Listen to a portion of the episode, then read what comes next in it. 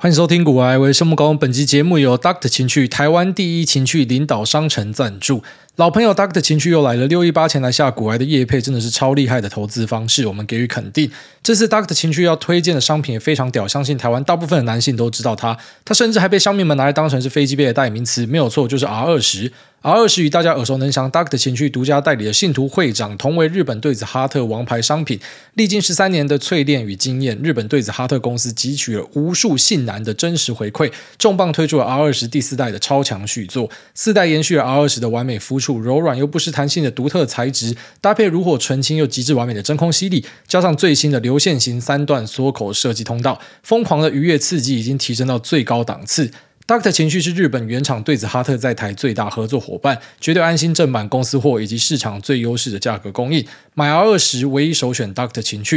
Doctor 情趣秉持安心、用心、贴心的理念，就是要让消费者体验最棒的线上情趣购物空间。现在透过主委的专属链接购买 R 二十四代，直接送你台湾制造 Doctor 情趣高级水性润滑液一百五十毫升一瓶，优惠只有到六月底，把握机会。那最后听说这个月下单呢，还可以抽 Switch 主机跟萨尔达传说，好康优惠，快点击资讯栏链接先敲再说。这边提供给所有有需要的朋友们。好，那这个礼拜跑去台湾金士顿演讲，我觉得是一个还蛮棒的体验哦，是一家很好的公司。那有在组电脑的，应该对这家公司都非常的熟悉。他们家的 memory 跟 SSD 都是在业界很有名的。那同时呢，它也是在记忆体模组里面市占很高的一家公司。那没有在组电脑的人，可能就不一定熟悉，但可能有看过它一个红色人头的 logo。那同时呢，在我不知道几年前，应该已经蛮久，可能接近快十年，他们有一首呃广告歌曲《It Was May》，应该那时候是蛮有名的，很多人都知道这个广告。那那个歌手还蛮会唱的，唱的好像大家以为他是老外，就不是，他是一个这个唱腔很特别的歌手。那那首广告歌曲呢，算是把这个品牌的知名度打得蛮高的，就至少以当时我的印象，我记得是呃这个广告是到处很多人都在转贴这样子。好，那这家公司呢，呃。我整个感受下来，我觉得气氛很好了。其实每次去各家企业，就现在已经呃半导体科技去过的公司蛮多的。从可能比较上游的一些 IP 厂，什么新思科技啊，然后跑到各个猪食屋去，然后或是设备厂、呃半导体供应链等等的，或者是一些传统的供应链哦，就是说各个厂去走一走，分享一下之后呢，其实会有一些心得。你会发现说。你可以从一些小细节里面，然后感受到这家公司它的风格是什么样的一个状态。那当然就不好点名了。可是有些公司呢，你一进去你就知道说，他们问的问题啊，一听就知道说全部都是薪水小偷啊。就是你不可能他妈他在上班，你最好是可以去了解这么多短线的东西。就他们可能问的问题都是很偏向那种极短线的内容，那这些内容呢，是你很明确知道说，如果你没有盯盘的话，你不可能可以做这个。可是兄弟，你每天要上班，你怎么可能可以盯盘？然后所以可能就是不知道九点十点哦，如果你发现你的部下们哦，全部都妈的没有坐在位置上，去厕所抓一下，可能全部在厕所里面下单，就是他们那边打短线，我觉得蛮屌，这一定没有在上班，这一定薪水小偷。那再来呢，可能有些就是他的公司的可能怎么样？待遇是非常好的，那又有配股票或什么的，他们可能就未必在意市场发生什么事情，可是他们非常在意他们手上的股票。他可能问就是说啊，我们的股票要不要认啊？要不要把它卖掉啊？然后应该要呃什么时候把它卖掉啊？或者说我应该要认多少啊什么的？他们只在意自己公司的股票，他不太在意其他的东西，所以就知道说这个公司的 deal 应该是给的蛮好的，所以他也不需要去了解太多。那有些公司的员工呢，可能就是嘛，就像金士顿这样，就每个人看起来都非常的快乐，那他们也是欢欣不忌啊，因为我可能去的一些企业，他们会设一些限制。那有些企业的限制很严苛，有些企业是没有什么限制的。但其实这个限制都不会让我觉得受到冒犯啊，不然就不会去了嘛。所以呃，有些你感受得出来，他们可能比较保守一点。那有些就像金士顿这样，就是非常的开放，反正你想干嘛就干嘛。然后在 QA 里面，呃，他们的员工也是直接要求，因为那是现场 live 嘛，所以要讲说，哎，你可不可以干一点脏话？不然这样怪怪的，都不干脏话，你怎么看起来这么尴尬？我在现场看起来说蛮尴尬的，因为我。可能现在是对着电脑讲话嘛，那边自言自语嘛，我就可以完全就放开来，什么懒觉挂出来这些都没有关系。可是我在现场，其实面对大多数人的时候呢，我是属于那种比较尴尬，没有办法眼睛正视别人的。所以像那金士顿的主持人在那边介绍，我他是台湾的 Podcast，他投资，他讲那种东西的时候，我就觉得干超尴尬，我完全无法接受人家这样介绍，我就觉得就觉得自己很丢脸，不知道为什么。那所以可能就会感觉比较腼腆一点啊，蛮多人会讲说我在当面比较腼腆，那是不是说这种腼腆害羞，然后干小娘炮把懒觉夹起来这种，不是这样子，就是比较尴尬的人。那我有在刻意的训练自己，不要这么样的一个尴尬。就居然说训练自己跟别人要有眼神的一些交流哦。所以像我去 Zara 买衣服的时候，有时候老婆说我长得像变态。但，其实可能本来就长得像变态，但有些作为可能就真的会让你像是一个变态。因为我想说，你跟人家讲话，你眼睛要看别人嘛，所以有时候我就会训练自己说眼睛要看别人。但当你越想要去把一件事情做好的时候，你可能就会做过头，就变成你从头到尾他妈都盯着人家，然后盯到我老婆要守在我的眼睛前面晃一晃，说你知道你现在盯着人家看吗？你这样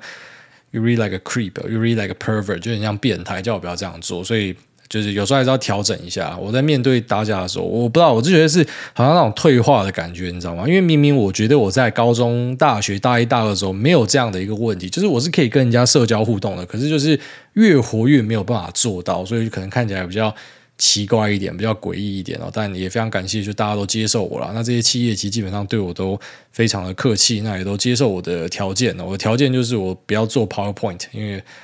我觉得妈神经病才做 PowerPoint。那一方面是因为我觉得做那个很浪费时间，那二方面是其实我即兴的表现是比所谓的 re 稿、拟稿或者说去啊写讲稿来的好非常的多。就如果你今天要我去写一个 PowerPoint，然后我按照 PowerPoint 上面去做简报的话，我觉得我反而会卡住。我比较会做的是这种即兴的发挥，所以我也比较喜欢。呃，可能大家 Q&A 的互动，那因为 Q&A 的互动，我也可以比较明确知道说你们想知道的东西是什么，然后就投其所好。因为其实每家公司的风格，你会发现说，台湾的这些毕业生，就是我去的这些公司，应该他们都是收高材生的啦，那种什么台大、清大、交大、成大什么小的，就像我们这种干苗栗建台，然后这边升福大的，就我应该是进不去这些公司啊，所以我唯一进去的方法就是跑去他们那边演讲。所以可能我喜欢演讲的原因是这样吧，我也不知道。那。呃，这些毕业生可能你知道，台湾的学生很多都是尽可能的做成像是架上的某一个产品，就大家都长得很像，然后大家的呃个性跟想法都很像。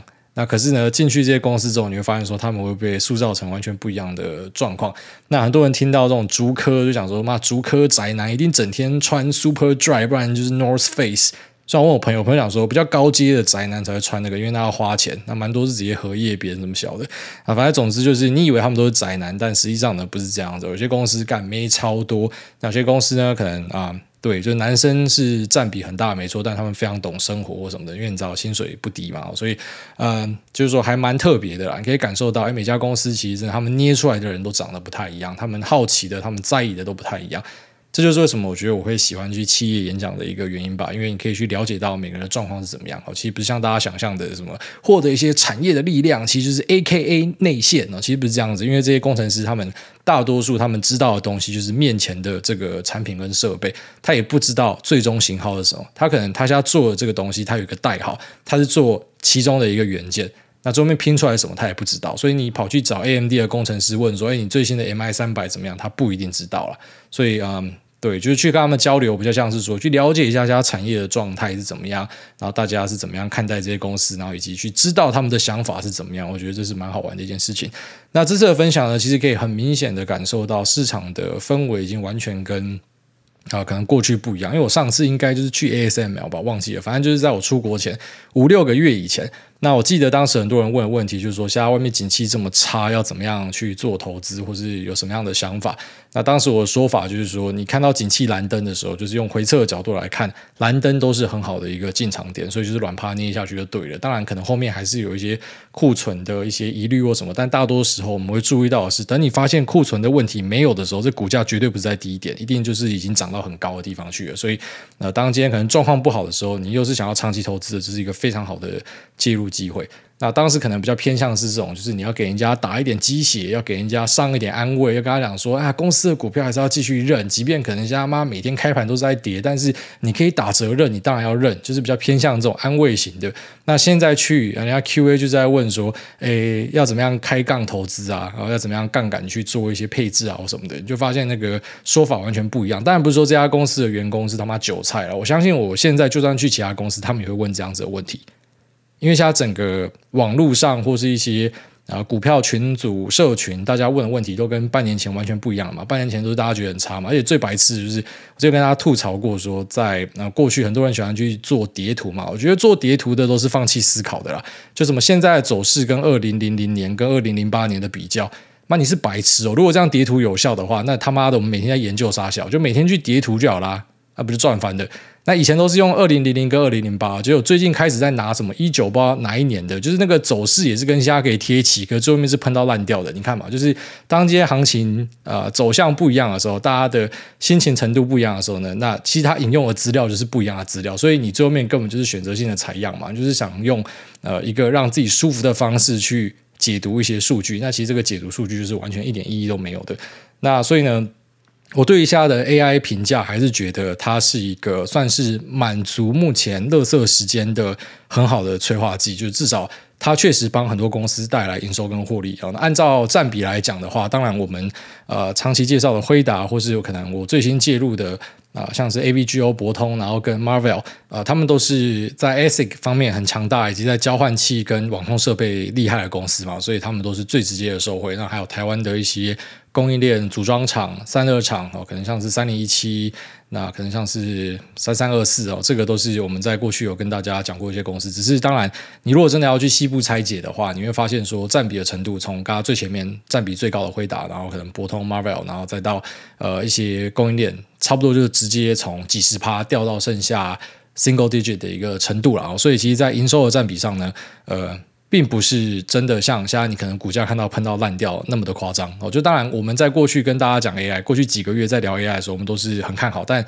这两个月的变化，就是股价真的涨到非常高的位置哦。当然，其实大家认识我就知道，说我是不预设高点、不预设低点的人，就是我比较偏向见机行事的。但我们脑中还是有一个估值的模型在啦。就是你会知道说这个地方你应该要稍微小心一点，所以小心一点就是啊，可能是拉一点现金出来啊，可能就是不要去杠杆的。那但是无论如何都不会空手，但我们会知道说这个地方你应该是要警觉的位置，因为可能数字跟自己算的是对不到的。所以我们在可能大家很悲观的时候，还可以保有一点乐观，或是至少软趴捏得住，是因为你脑中有这样的一个估值存在，你知道说这个地方是便宜的地方，所以你要的是忍耐。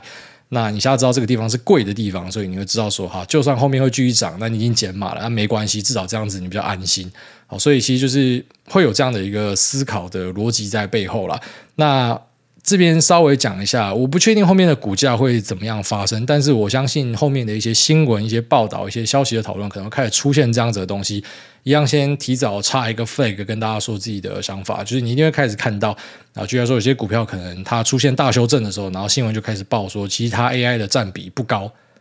那可能这时候大家就会讲说啊，那他前面在骗人。那我现在这边就直接跟你讲，其实这个占比不高是很多人都知道的事情。所以其实现在是涨到大家都不知道说为什么它可以继续涨啊。但是呢，因为我们都在车上嘛，所以觉得说反正他要喷就给他继续喷啊。那他就算回档二十八，可能我们也是不痛不痒啊，会会痛啊。老实讲还是会痛啊，只是觉得反正嘛前面都撞到烂掉了就没有关系。那呃很多东西它可能最后面真的会出现业力引爆的状态啊，所以你可能会注意到有些公司它灌进来的营收非常之高。那可是呢，它的毛利是低的，然后它的 EPS 贡献是超小的，这是第一个正头。那第二个正头就是说，诶，它不是得到辉达的认证了吗？可是得到辉达的认证不代表你可以出货。那或者是有些得到辉达认证，我们前面有介绍过 DGX、HGX 跟 MGX，那它可能获得认证的是 MGX。那可是 MGX 今年我们出 DGX 跟 HGX 就不够，那怎么会有 MGX 的料？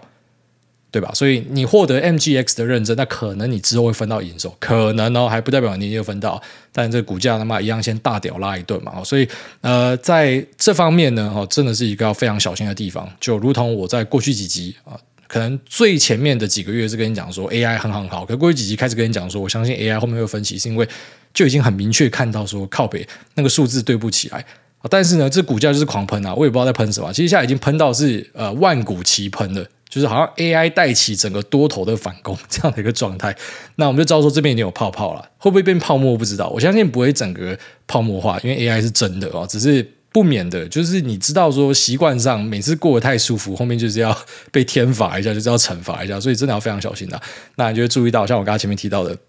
那有些公司呢，其实它根本就是来蹭的啊，那完全是没有关系的。那有些公司呢，是它可能。啊、我觉得故意的啦，那就可能在法说会或是股东会讲说自己有多少有多少，可是实际上看到的数字不是这样子，就是他有受惠没错，可是没有这么多。那有些公司呢，可能就是哎，你看到这营收灌起来超漂亮的，可是呢，这个营收最后面要转出来的 EPS 呢，可能会让你的下巴掉下来，就是他没有这么赚钱，因为最赚钱的东西不在这一段，所以开始会有这样的东西出现。那当然，呃，针对多方的时候，有时候我可以直接跟你点说是哪个公司，可空方的时候就要原谅小弟啊，没有办法讲，因为老听众也知道，就是你讲空方的东西，你就是得到人，因为你会挡到别人的财路哦。就算你是对的啊，最后面你是救了他，可是他就觉得说是你把这股价打下去的，很好笑。所以呢，针对空方的东西，我们就不会去讲。但是我已经跟你讲几个关键字了，所以呢，你还是要去 filter 一下。就如果说你买了所谓的 AI 股，然后根本不知道它受贿的程度是怎么样，那是非常危险的事情哦。就是公司跟你讲的东西，有时候公司会骗你啊啊，或者说公司它选择性的讲好话。没有办法嘛，就是不是每个公司都像林恩平这样会直接把 最落赛的地方跟你讲，大多数可能就是报喜不报忧啦。哦，这个都是要非常小心的一个东西啊。所以这个 AI 它是真的没错，但是可不可以撑起这样的估值，打个问号。但老实讲，搞不好现在不一定在涨 AI 哦，你真的很难说，搞不好现在是提早去反映后面的消费性复苏等等的都有可能哦，都有可能。只是说我们针对 AI 这一块来看的话。目前算起来，这个营收很多是搭不起来，获利是搭不起来，或者说一些什么机台的数量啊或什么的。就前面虽然我跟你讲说是看好，然后你想说，哎，现在你怎么突然改说法了？这股价就在涨啊，但不是，因为我们就有一个那个估值的观念在嘛。所以便宜的时候，你说这个地方要买，我跟你讲下档有限。可是现在这个地方要买，我觉得干怪怪的，那个数字对不起来。所以稍微的去提示一下，就是说，我觉得现在在市场上开始在乱丢一些鬼故事。为什么这样说呢？是因为有些 memo 丢过来，有些报告丢过来，干你娘，那里面一看，那就在骗人。那就在骗人，那数字是他妈瞎逼巴乱报的。啊，这当然我们就不要去点破人家了。说不定我自己是白痴啊，不排斥哦，不排斥有这样的可能性。就我自己是白痴，我觉得他在骗人，就是他是真的。但我我看我就觉得不太对了。所以呢，虽然有在这一波吃到也很高兴，但是呢，还是要去稍微的啊 contain 一下自己哦，不要说什么突然间妈乐观爆棚乱追，然后最后面受伤。其实有时候我分享的东西比较像是跟自己对话了。就虽然可能在过去两个月真的是。喷飞喷到烂掉，很爽。只是你知道，有时候那种疯魔的情绪真的会跑出来。很多时候，我节目在讲的东西，在跟自己对话，就讲说啊，不要疯魔现在在跟自己讲话。因为呃，你就算知道，好，举例来说，过去两个礼拜自己非常赚钱，那你的朋友可能没有这么赚啊。但是这个礼拜，好，举例来说，呃，你朋友狂赚，变成你的部位在原地休息。你知道他真的有时候会受到影响。当你狂看别人那边丢单的时候，你就会想说：靠北，老子是不是应该他妈一刀杀进去，直接鼓起进去杠爆，赶快追一下绩效？真的会有这样的很不好的想法产生。那这时候呢，就是你看，我现在在录节目，在跟自己对话，我就要提醒自己说，不要当个 fucking 韭菜哦。最后面就算是真的喷掉，那就算了，反正又不是说前面没有赚到。但我现在跑去追，我可能就把自己放进去很深的风险里面。然后甚至假设真的来一个业力引爆啊，真的要天罚的时候呢，那你就一次回吐掉一堆东西，那就是得不偿失啊。那这就像是那个 Druckenmiller 的故事嘛，他在达康泡沫的时候，其实他本来是全身而退的啊，他最早是全身而退，但是他就是看到他交易室的朋友那边血赚。我忘记是朋友还是说里面的一个 intern 还是怎么样，反正就是一个小咖的家伙，然后整天那边赚钱。他想说，他看一个礼拜，看第二个礼拜，他这边动不了，然后就跑回去，然后开始屌醉一顿，然后真的进去屌醉，又开始赚钱，然后最后面就是那个回档，直接业力引爆把它炸开，然后就跑去休息嘛。不知道跑去非洲还哪里，反正就跑去很远的地方休息，然后回来呢做个债券，然后就把当年的绩效救回来。反正就是你看这种呃像鬼神一样的存在，就他们也会有这种人性的纠结。何况是我们这种一般他妈臭韭菜散户，像我这种臭韭菜散户，就是有时候还是会觉得说，干看人家在那边赚，你就动不了，你就想要妈的软趴一捏跟着一起冲进去，但就要稍微忍耐一下。反正就是有就好，真的是有就好。就现在身边有那种，当然他目前可能持股部位什么一百八、两百五的，啊，两百五十趴就压到超大，那有些可能就是剩下四五十趴啊，就是那种反正一百趴以下的都在哀怨啊，说啊为什么我不扣多一点这个部位在手上？为什么我要换现金？或者为什么我要有避险的部位？就类似那种做一行怨一行，你知道吧？然后赚很多的就想说，为什么不要再杠爆一点？可是老实讲，后面假设真的来一个那种业力引爆哦，天罚的话。两边的想法会直接一百八十度转变啊，所以除了警惕我自己，也警惕一下大家。然后就是我们可能在过去很不好的时候跟你讲说啊、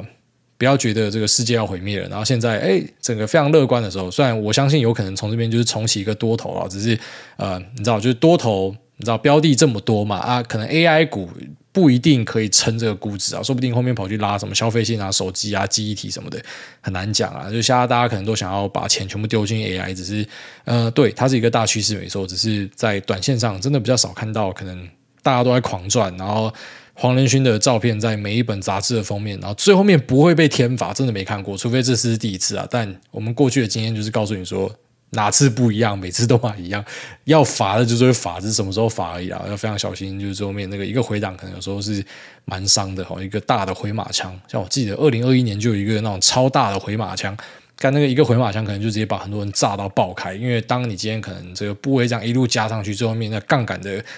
趴数是超高的。如果你是使用期货股期的，那一个回可能就妈就出事情了，这个还要稍微小心一些。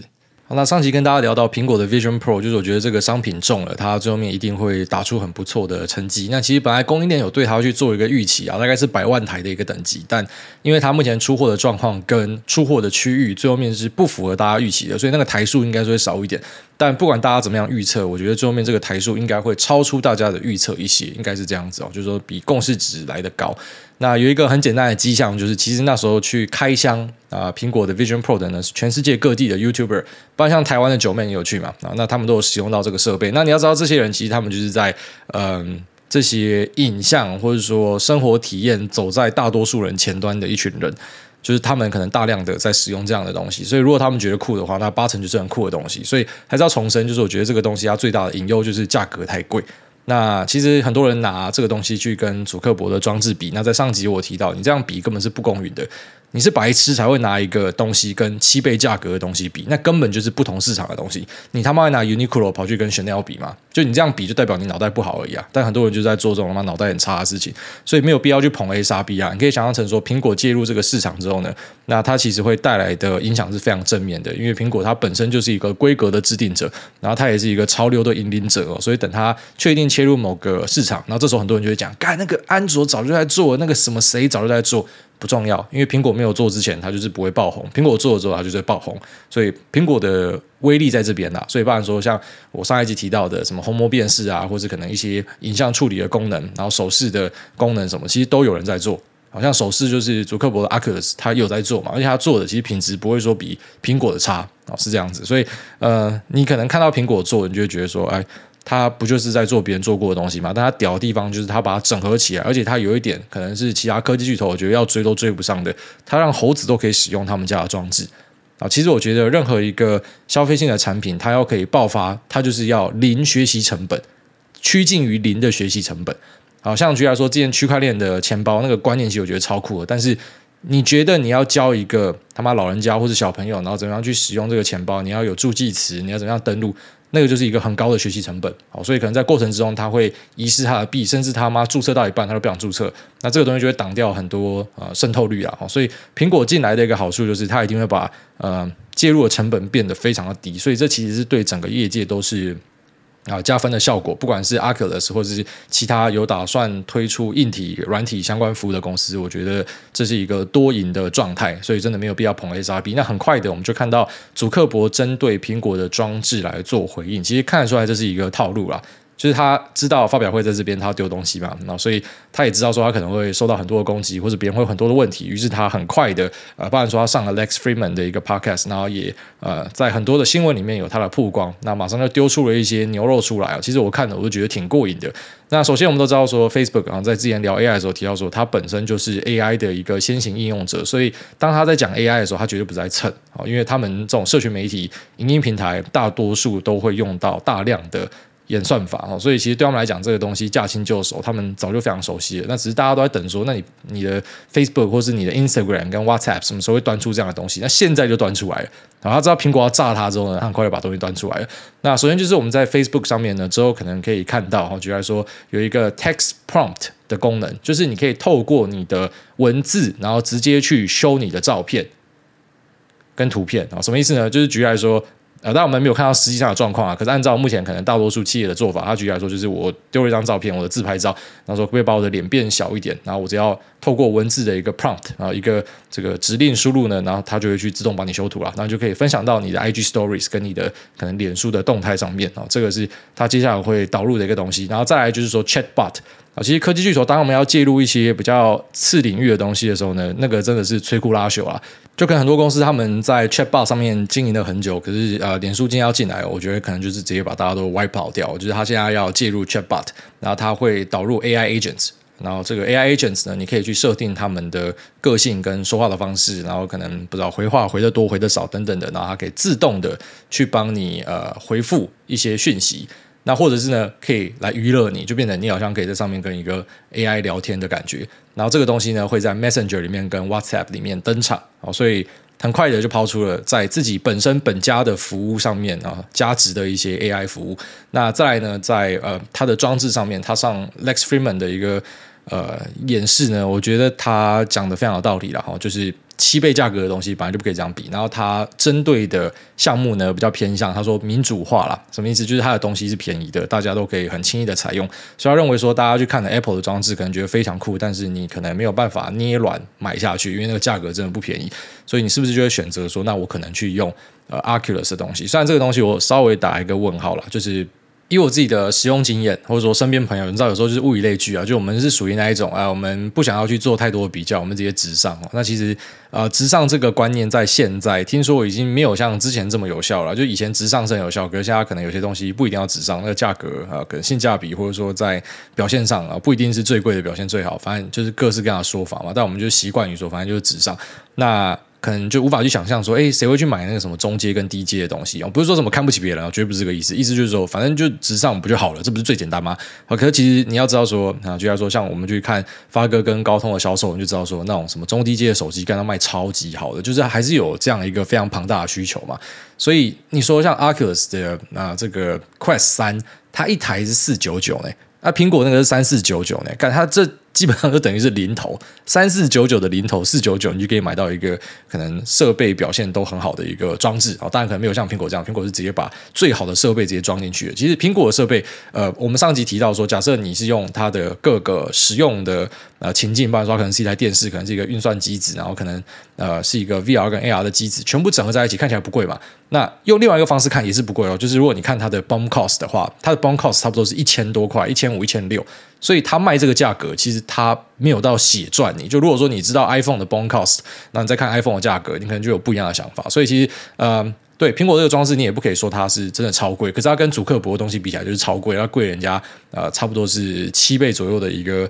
状态。所以呃，当然可能就是像祖克伯他提到的，就是这个是完全不一样领域的东西。呃，苹果它可能针对的是比较高端的消费者，可能之后他们会往。比较平价的方向去走，就像我上一集提到的，那，但目前来说呢，Oculus 它反而是在这一波里面很大的一个受惠者哦，Meta 它是一个受惠者，所以我是买单祖克伯这样的一个说法的啦。那在很多人好奇说，在 VR 上面呢，我们过去都一直跟大家提到，它最大的应用之一就是色色的领域啊。那色色本来就是驱使人类科技进步很大的一个动力，那只是苹果它。呃，长期就是一个 wall garden 的一个状态，它是一个封闭的生态系，它会不会把这些 app 封杀掉呢？我们当然先不插 flag 说一定会怎么样，但八九不离十啊，就是一些色色的 app，你在 Oculus 上面可以装，可是在苹果的装置上面应该是不可以装。可是假设你是要看片的话，我觉得影响非常有限。怎么说？因为其实你使用 Oculus，那、它也不是每个这种色色的 VR 网站，它都是透过 app。然后让你去使用，它是浏览器直接连上去，它就会去切换成 VR 模式，让你直接类似说跑到网站上面去看。所以苹果应该是不会去封杀你的网站，就像你现在用苹果的手机、苹果的电脑，你要去上一些色情网站，本来就没有人可以挡住你嘛。所以这个我觉得是还好，只是一些可能就是说，假设是游戏的开发上的话，那可能就真的像祖克伯讲的，他说他们比较呃。在游戏方面会有斩获的理由是啊，就是可能大家讲说啊，你 Oculus 还是有手把一样，这个很多在批评的，真的你你真的从一些等下评论，有时候你看到头会很痛，想说干你妈，你那东西买都没买过，你可以讲的让一副你很懂，就是那个它的手把本身就不是一个一定要用的东西，你懂我意思吗？你可以用手势去指挥，只是为什么有些地方还是要手把呢？啊，他在 Lex Fridman 节目就有讲嘛，因为你要玩一些游戏，你要跟物件互动，就是说你要开枪，有一个手把可以按，那不是就是。一个枪的感觉吗？就是它是有它呃使用的情境在啊，说不定苹果假设真的要切游戏的话，但我不太相信，因为 Apple Arcade 做的超烂的，所以苹果应该不会这么快切游戏。但居然说他要切游戏，他可能要卖你一个额外的装置嘛？你要拿着东西，你才可以觉得说这是一把剑，这是一把手枪哦，所以比较好去做使用这样。所以可能居然说一些可能色色的游戏，你可以直接抓到 Arcus 里面去用，那可是你要在 Apple 装置用就没有办法。它只要是一个 App 的形式，可能就被挡掉了。但如果是网页的形式，应该就还好。那最后面我们就稍微快速的再来 review 一下供应链哦，之前有聊到，但是因为我觉得我现在对整个 VR、AR、MR 或是看他们 whatever 要怎么样提，因为像苹果就是你知道一群臭文青嘛，虽然我很喜欢苹果装置，但是你知道就就感受得出来他们那种故意要与众不同的感觉，他们就是故意不讲他们装置到底是什么嘛。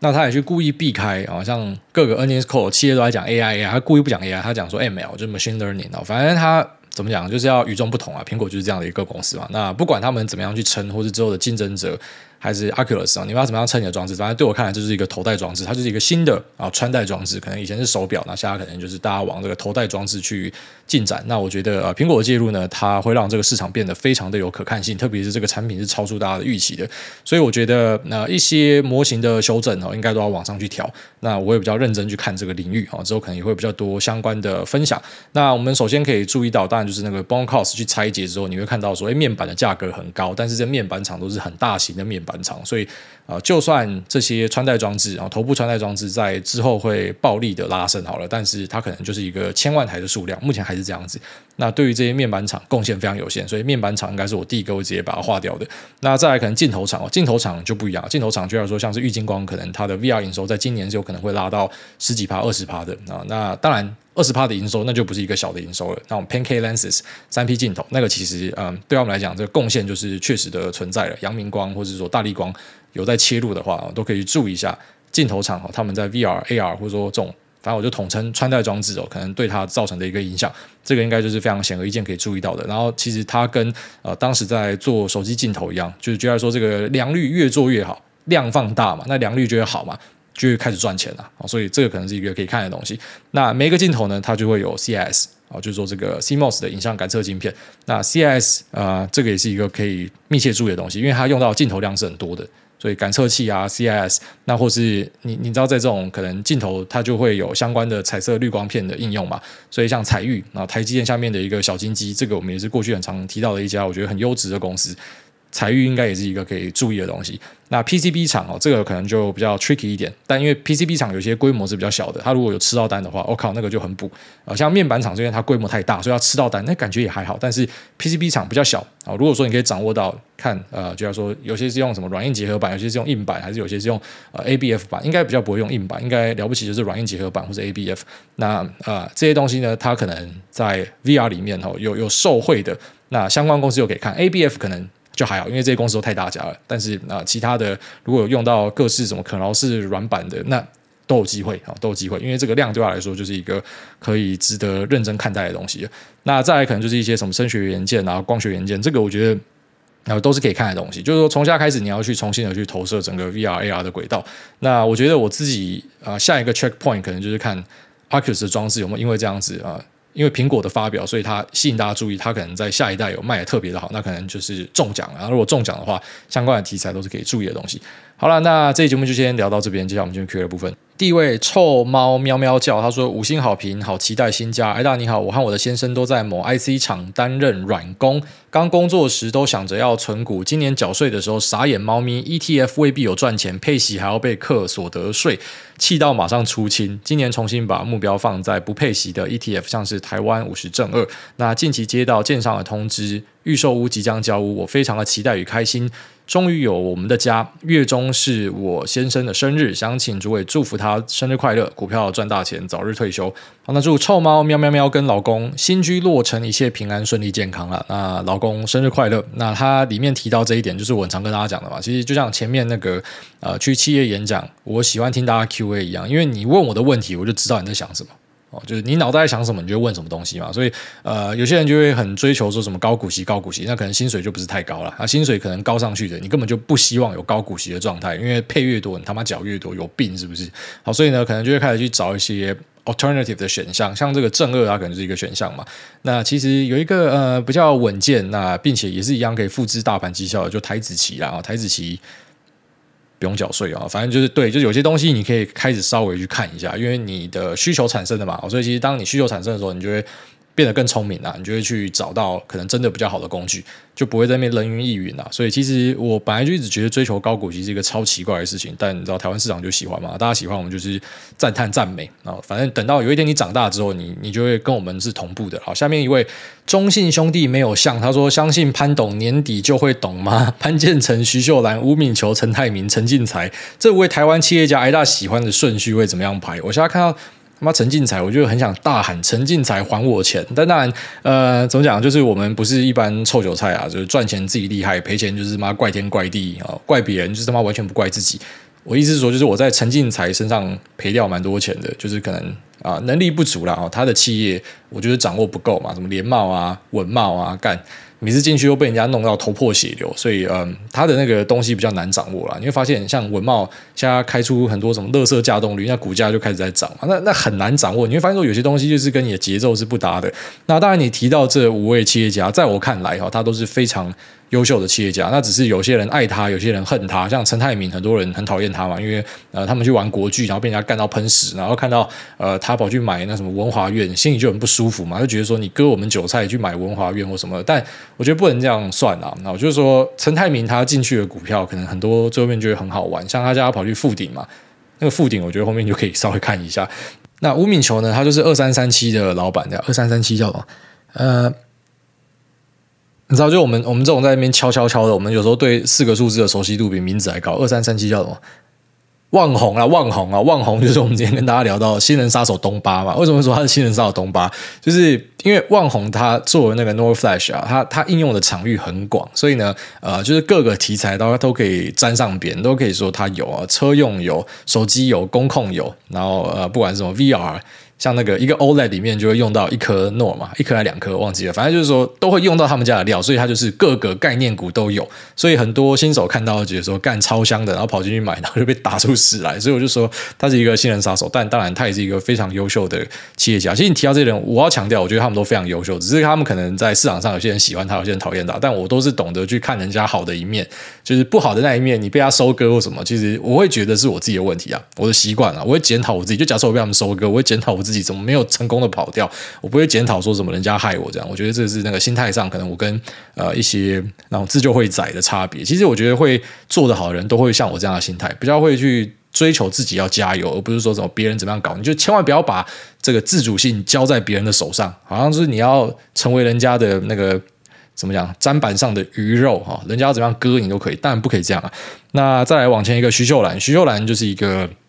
啊、怎么讲？他绝对是典型的优秀企业家，然后是一个大多头啊。就是他，他总是跟你讲说很好很好，也不是说爱骗你啊。他可能他看很远嘛，妈，我看的是五年后的东西。干，老子跟你讲的是大海，你跟我讲的是浴缸靠北。那边跟我讲说什么？现在晶圆库存太高，他妈谁差小你？我在看的是五年后的东西。所以啊、他是环球晶、中美晶，反正就是就是相关的一个这个老板嘛。然后他可能也在一些。特殊化学材料上面的布局很不错，所以其实她是一个大家会注意动向的女老板哦，一个非常优秀的老板。那前面潘建成，潘建成就是我常提到，呃，跟那个什么陈立白一样哦，就是台湾在记忆体上面操作跟鬼神一样的，就是他们可以掌握到。呃，什么颗粒的报价现在是高是低？因为基本上这种模组厂它要赚钱，老板的眼光很重要。什么时候可以抄底到便宜的记忆体？哦，这对我们来说是一个很重要的事情。然后他其实针对产业的分享或什么的也都非常的优质。然后本身是一个好像是马来西亚人吧，哈，所以在台湾包念了哪一间大学，反正就是台城新交其中一间。然后之后后来毕业之后就去创业弄一个群联。所以其实他讲到这些人都是非常优秀的人。那你说相信潘董年底会懂吗？我信，那我相信。呃，你听潘董的话，应该真的会懂哦。但那不要，嗯、就像我提的，把自主性放在别人身上嘛，就是相信什么懂年底会懂。很多人讲说相信黄董，黄董是老黄，黄董年底会懂，呃，有可能。但有些人讲说相信某某董年底会懂，那个不一定会懂，有有些是不一定会懂的，自己要小心哦。就是我们可能还是要尽量把自主性放在自己的身上哦，不要人家跟你讲什么你就全信，因为其实公司派很多时候啊，怎么讲？就像我提到的，他可能看的是五年之后。但是我们在意的是一两年的股价变化。你有没有办法跟这公司一起走这么久？没有办法，所以你们时间轴没有对上，你就对他感到非常的失望。那有些呢比较恶劣的会直接骗你哦，所以真的要非常小心，不要太相信别人。但是你提到这五位，我觉得都是非常优秀的人啊。下面这个呃敖天祥祥他说五星吹捧，感谢艾大，谢谢艾大无私分享许多市场讯息跟投资观念，没有什么要问的，但希望你能够祝我同事听众的小万太太青春有助，青春永驻，新工作顺利，胖虎老公爱你啊！胖虎要祝小万太太青春永驻，新工作顺利，也祝我们两个啊平安健康。下面有这个，刚才留言太长了吧？台北乌迪尔他说困霸数钱的定义，EP 的老听众报道，因为他是 EP 老听众，所以我们念一下。他说从前几集的。昂虾嗓音听到现在，跟癌大同年同届，感觉像是认识很久老朋友了。Peco 怕字太多，直接切入问题。一近期听到很多人赚烂来赚烂去，买小部分或是零股说赚烂的自卫仔不理。但最近看到欣赏的几个专职猛男结算绩效，个别账户或是总资产获利八十趴、一百趴，甚至更多。那如果以他们的资金规模来说，那确实是真的赚到烂掉。挂号，我相信艾大你的获利也很惊人。二小弟是上班族，不能盯盘，主要是台股波段中长线操作。去年绩效三趴，挂号空单有靠几口到很大根的补血。那今年纯做多总绩效是三十二趴，都是主动选股，包含期货部位无杠现金十五趴。虽然小赢大盘没错，但资金规模不到八位数，跟这些猛男和癌大相比，开始自省是不是要调整投资组合？例如目前的八到十档个股改成四到六档，那想问海大中肯的建议。那另外也想知道海大和周边有人对于赚烂真的太舒服的定义，绩效多少会享用这些形容词，还是跟配置的比例或者资金规模有关？感恩爱你，Peckle。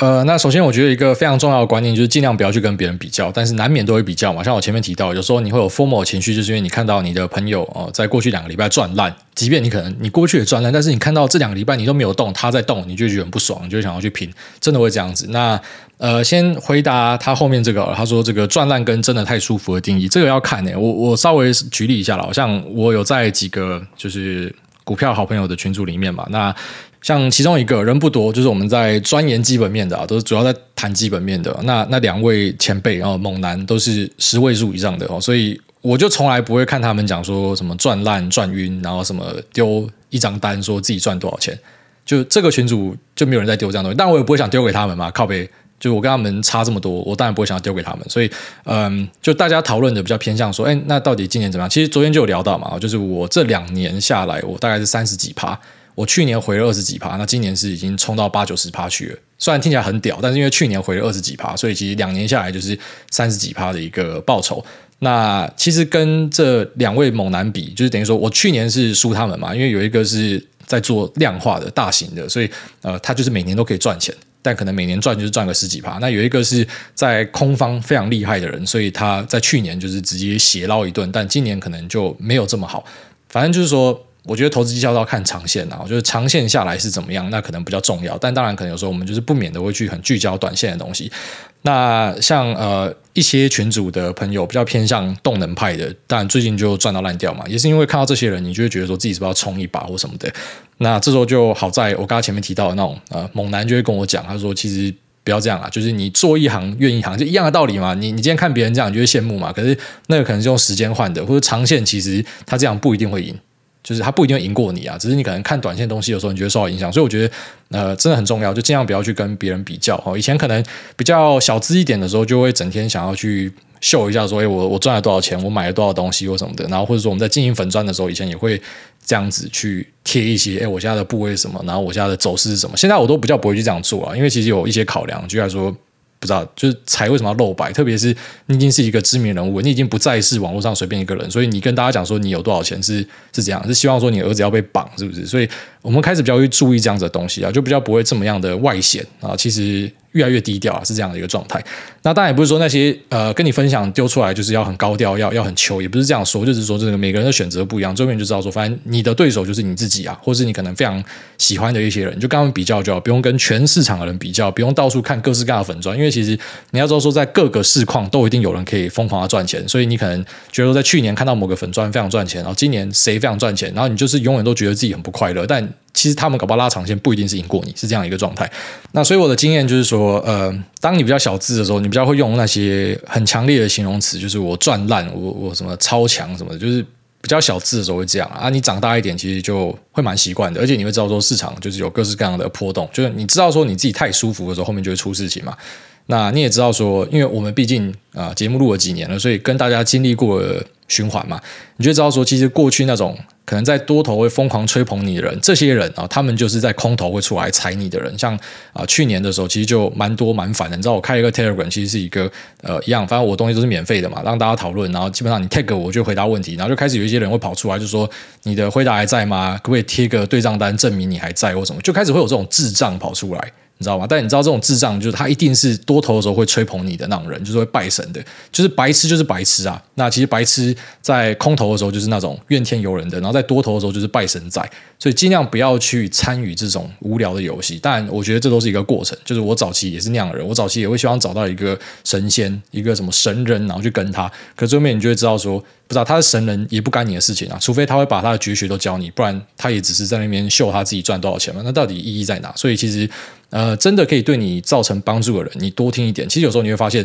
呃，真的对你造成帮助的人哦，他不一定是所谓的神人。然后我举例来说好了，就像 Mike Tyson 他的教练，请问他比 Mike Tyson 更会打拳吗？还是说一些 NBA 的教练，他们真的比这些选手更会打球吗？但是在他的帮助之下，其实可以去激发这些选手真正的实力。所以其实不用太去追求去看那些很强的人，然后对自己造成心理上的影响。因为坦白讲，以前我也会这样子，然后我就会受到影响。但最后面就发现，哎，默默的自己也做起来，所以真的不要去做太多的比较。那再来，你说是不是要把你的组合呃集中？反正我觉得啦，只要你自己是长期稳定、表现都很不错的，就相信自己的判断哦，不要受到别人的影响。你觉得怎么样做更好，你就去做调整。那其实有些东西最后面它反而不是完全的绩效导向，像我就开始变成生活导向了嘛。我我没有办法这样盯盘，或是说可能我啊要出国，我出国的时候我就一定要把部位都降掉，股期就要全部出金。为什么？因为没有办法那样做，干那个。你要连上下单软体就要等三十秒，而且中间会断线、会掉价什么，那那没有办法去这样做，你就会去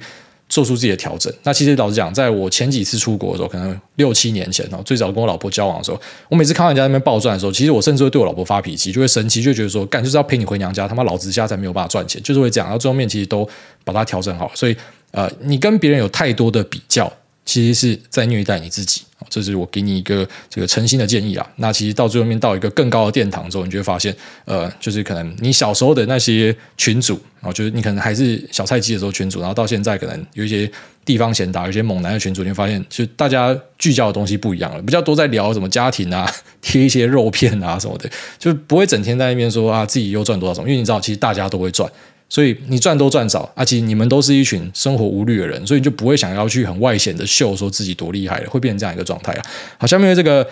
蔬菜、果树、花卉都是园艺哦。六月双子座的我们生日快乐！哎，大安小弟也是六月双子座，祝我们一起生日快乐。那另外小弟将在九月返校读书，那届时的收入将大幅减少，但身上有一笔信贷。万幸的是，这笔钱刚好在去年十月底投入，收获颇丰。想请问，信贷是不是要先全部还完，还是留下一些在市场慢慢滚呢？那感谢大家开始啊。如果说你的啊这个信用贷款的利息哈，你是还是有办法。呃，因为你说你回去念书，你的收入大幅减少，那看起来还是有收入嘛？收入可以去 cover 这个利息，而且是有余裕的，生活还是 OK 的，那就不需要很快的去把它还掉。只要这个利息不高，都是不需要还掉的。所以其实你去还贷款要有一个先后顺序啊，像学贷就不要太早还。很多人那边鼓吹说什么学贷马上要还掉，我觉得那脑袋不好。学贷不要这么快还掉，房贷也不需要这么快还掉。然后，但是你假设跑去跟呃，某某啊，那种公司借的八趴十趴的，有些其实不是地下钱庄，有些是还蛮大家的，你知道，就是那种专门在做 呃其他银行不要做的业务的公司，它可以放款给你，然后它利率比较高，像这个就要优先还掉，利率高的就要优先还掉，一定要还掉，不然会把你压死啊。但那种利率什么一两趴以内的，我觉得都不需要很快的把它还掉，甚至就是你欠越多越好。但这个前提是你是懂投资，你知道怎么样去抓利差孳息的话，那你就是欠下去就对了。但是如果你不是的话，那当然还是把它还掉了。所以这个是呃视状况而定的。那以你的状况来讲，我觉得只要你的收入还是有办法 cover 的话，应该是不需要很急着还了，因为你是放在市场里面滚嘛。某种程度上来说，你就是在呃去做一个，你可以把它想象成套利啊，虽然不完全是很百分之百的套利，但是呃，它是有一个利差存在的嘛，所以你的部位建立的点又非常好，那就不用太紧张了。下面为这个掉两枚纸板，他说应景客家人挨大安，同是苗栗国长大，爸妈也是老师，想请教挨大的金钱观受父母影响大吗？身为客家子弟，从小好像会被家人影响，对金钱的观念相对保守，也很节俭，这个不能买，那个不能买，好像省钱就是美德。长大后也没有挨大那种赚多还想要赚更多的渴望，会这样问是因为想给小孩一个比较正确的金钱观。想请问要怎么样培养像挨大一样对赚钱渴望的小孩？您会怎么样教导或是提点呢？暗自谢，好，暗自谢。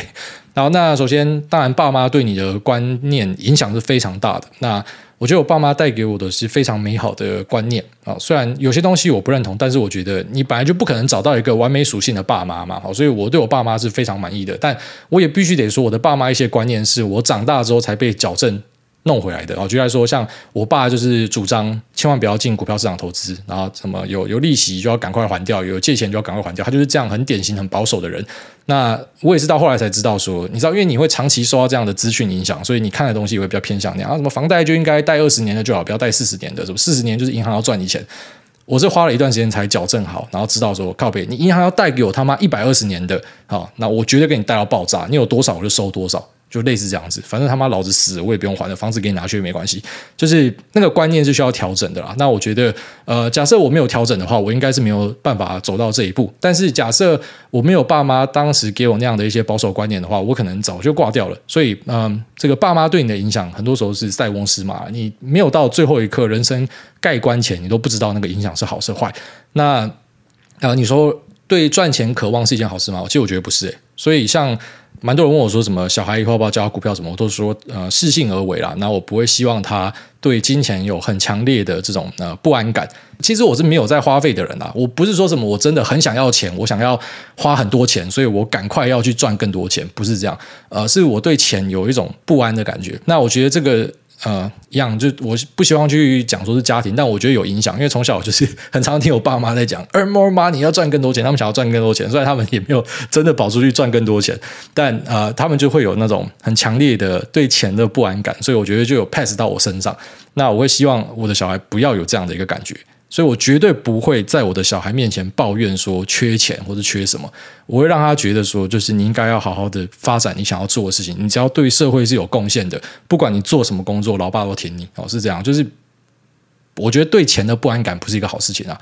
所以其实就就像可能前一集那个妈妈讲说，他的小孩子也会对他输出讲故事，就是以后要不要变成我？其实。